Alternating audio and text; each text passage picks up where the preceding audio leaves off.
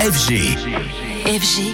DJ Radio. Anthony, bonjour. Alors ce matin, tu viens nous parler électro, Super Bowl et événements planétaires et également victoire de la musique. Dis donc, un beau programme. Et oui, vous allez comprendre, en fait, je viens surtout vous parler à travers cela de la reconnaissance ou non de la musique électronique. Dernier exemple en date avec le Super Bowl, finale du foot américain, soit l'événement sportif annuel le plus regardé au monde. Et c'est la légende Tiesto qui a été choisie cette année. Alors pas pour le show traditionnel de la mi-temps, cette année ce sera Usher, mais depuis quelques années, c'est un DJ qui s'y colle pour ambiancer euh, l'avant-match ce dimanche 2022. Euh, il y avait eu Z, 2023 le français DJ Snake et donc cette année le célèbre DJ hollandais Tiesto qui va bien électriser la foule de l'Allegiant Stadium euh, et c'est plus de 65 000 spectateurs à Las Vegas. Alors ce n'est pas une nouveauté, les événements sportifs ne s'y trompent pas et offrent au DJ Star la tribune qu'il mérite. Rappelons au passage que Tiesto a joué au JO d'Athènes en 2004. Plus récemment, David Guetta avait joué avant la finale de l'Euro 2016 au Stade de France.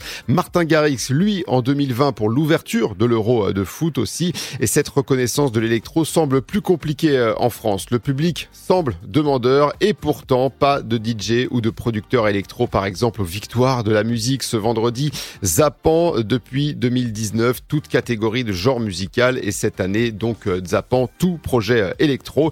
Pas de David Guetta, peut-être la plus grande star internationale française du moment, pas de Kungs, pas d'Offenbach, alors que ces artistes cartonnent également à l'étranger. C'est dommage de ne pas leur offrir la reconnaissance qu'ils méritent dans ce genre d'événement. Quant à l'étranger, ils n'hésitent vraiment pas, comme par exemple pour les prochains euh, Brit Awards qui donnent la part belle au DJ ou un Fred Again va se mêler à une Dua Lipa pour l'artiste de l'année ou plusieurs producteurs électro sont en course pour la chanson de l'année. Ça donne vraiment une impression de mélange des genres et c'est très agréable.